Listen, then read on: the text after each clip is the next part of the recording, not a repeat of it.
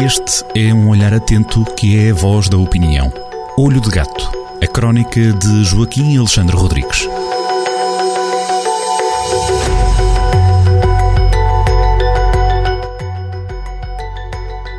Na Rádio Jornal do Centro ficamos agora com a opinião do Olho de Gato, Joaquim Alexandre Rodrigues. No comentário desta semana, Joaquim começa com um murmúrio. Sobre o quê?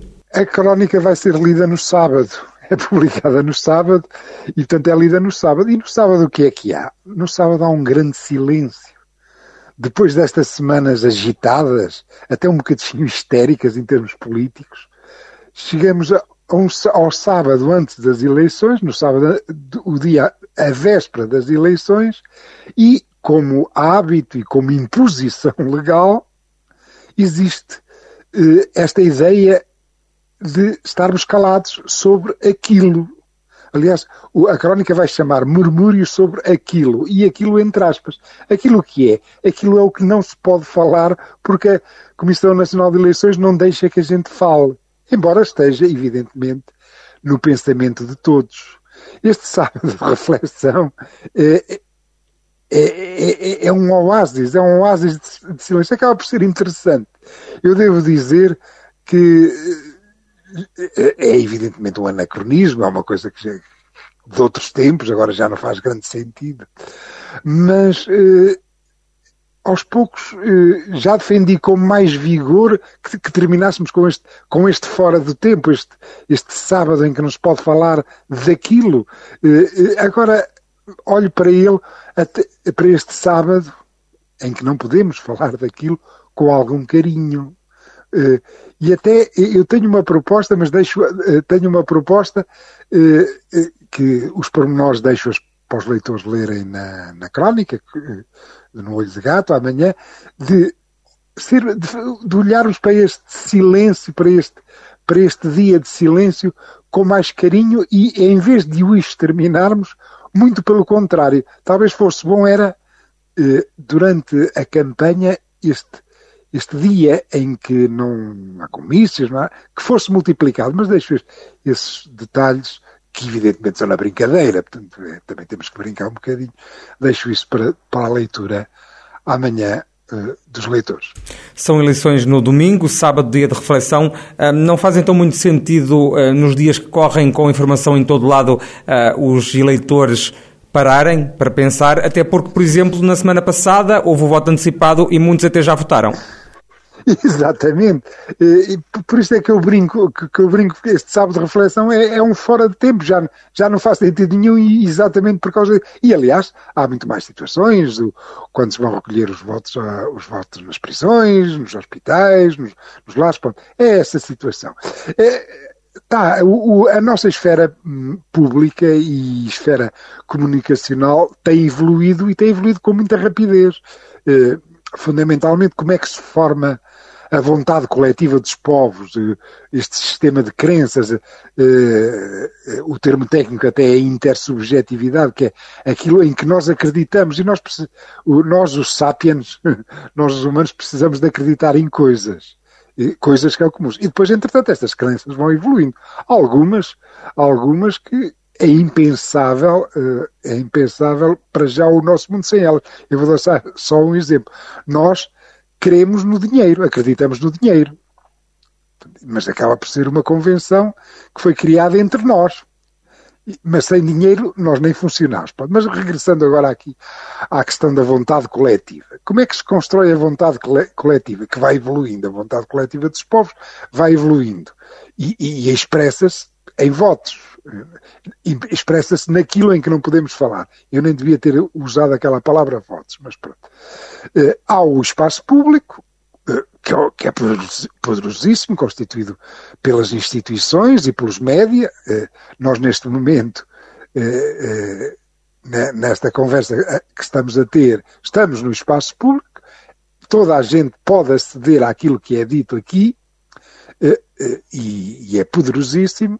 Mas também existe o espaço semipúblico, eh, que é aquele em que, grosso modo, se costuma dizer, se reserva o direito de admissão, sei lá, o, por exemplo, uma aula, não entra toda a gente numa aula, não é só, só quem tem direito de admissão lá eh, e, é passada lá a informação. Quem diz uma aula diz uma loja maçónica, o retiro, eh, o retiro espiritual da Opus Dei, eh, o que quer que seja, um, um, um clube desportivo e recreativo de uma aldeia. Portanto, é, o, é o espaço semipúblico, pronto, é o espaço que, que, que não é completamente público, mas também não é completamente privado.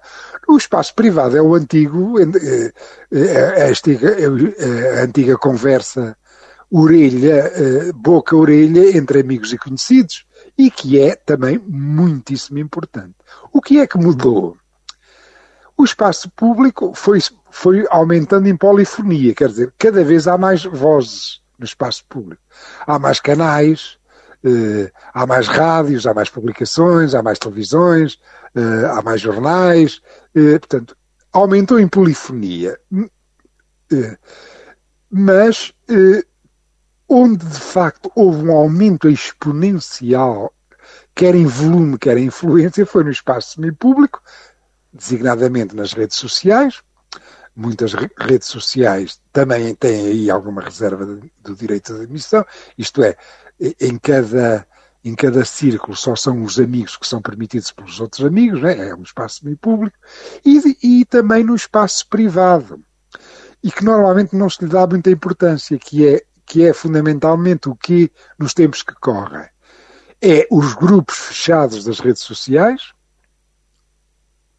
em que estão lá a fazer debate e a construir vontade coletiva, e as mensagens instantâneas, o instant messaging, uh, por exemplo, do Messenger, do WhatsApp, do Telegram e de, de, de muitas mais que eu, eu, nem conheço. Eu verdadeiramente devo confessar que esse universo é-me completamente estranho. Mas há um zumbido, chamemos-lhe assim, há um zumbido neste universo fechado das pessoas a falarem umas com as outras e que estão a decidir coisas e que a que não se tem acesso. E daí o sarilho, por exemplo, das empresas de sondagens. Como é que as empresas de sondagens podem saber o resultado, eu não posso dizer de outra maneira, porque hoje é o dia de reflexão, o resultado daquilo? Têm muitas dificuldades porque isto cada vez, estilhaçou cada vez é maior, cada vez é mais forte. Eu não posso dar exemplos portugueses, na crónica até dou uh, exemplos do Brasil, uh, que neste caso uh, eh, neste aspecto está, está mais, tem, tem também uns média públicos poderosíssimos e importantíssimos e extraordinários, aliás, extraordinários. Há jornais brasileiros que são mesmo fabulosos, eh, mas também tem este universo e o Bolsonaro, o infame Bolsonaro, chegou ao Palácio do Planalto usando eh, plataformas semipúblicas, por exemplo, fazendo lives do Facebook, e usando a fake news no WhatsApp. Foi assim que ele conseguiu chegar, ah, na altura era a sétima ou a oitava economia do mundo, entretanto o Brasil tem, infelizmente tem, tem perdido tem perdido posições, mas portanto, conseguiu chegar à presidência de um dos países mais importantes do mundo usando eh, plataformas que não são plataformas públicas, são semipúblicas e privadas. Ou, e, ou então, para não falarmos no, eh, outro exemplo também de lá, o guru do Bolsonaro, Olavo de Carvalho, que uh, vivia do que lhe pagava o rebanho de fiéis do seu grupo de Telegram. Aliás, que foram os únicos que, que, que tiveram a confirmação da, da causa da morte de, recente dele, do Olavo de Carvalho, que foi, que foi pela. Ele disse aos membros do, seu grupo do Telegram que eh, tinha ficado infectado pela SARS-CoV-2 em 15 de janeiro. Pronto. É isto. Eh, as coisas mudaram.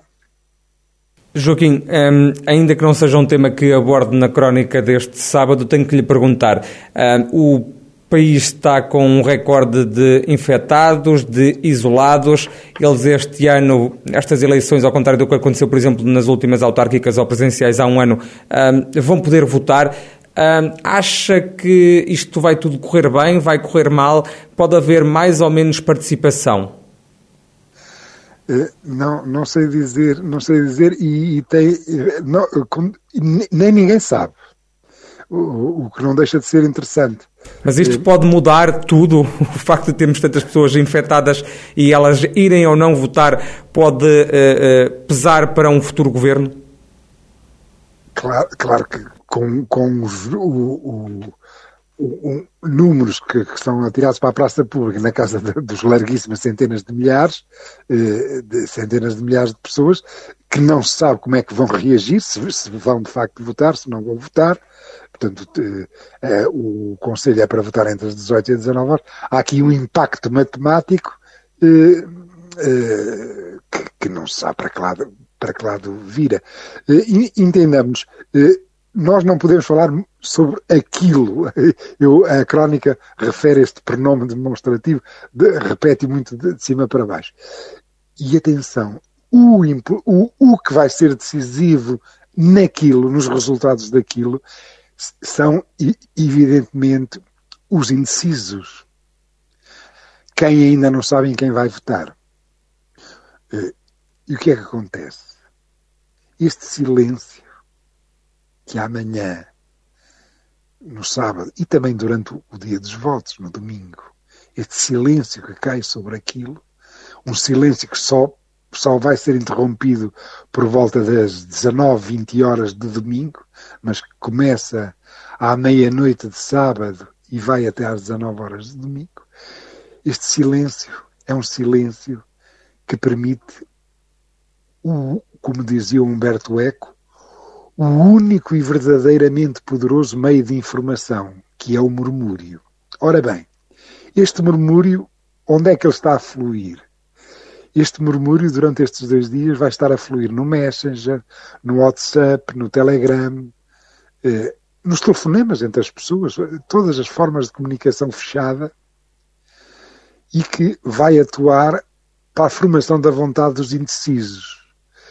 Dos indecisos que estão que estarão eventualmente isolados por razões sanitárias e por os indecisos que não estão isolados que não estão isolados, que não, que, que, não, que não estão com, que não tiveram nenhum contacto de risco ou não estão infectados.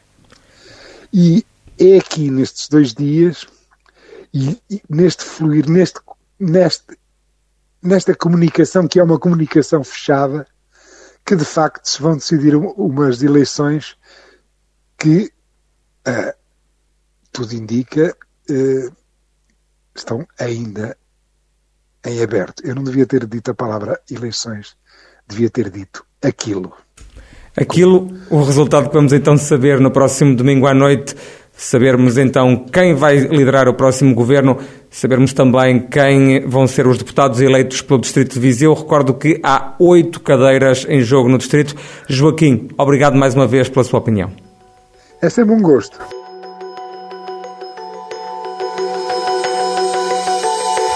Olho de Gato, a crónica de Joaquim Alexandre Rodrigues, na rádio às sextas-feiras, com repetição nas manhãs de domingo e sempre no digital em jornaldocentro.pt.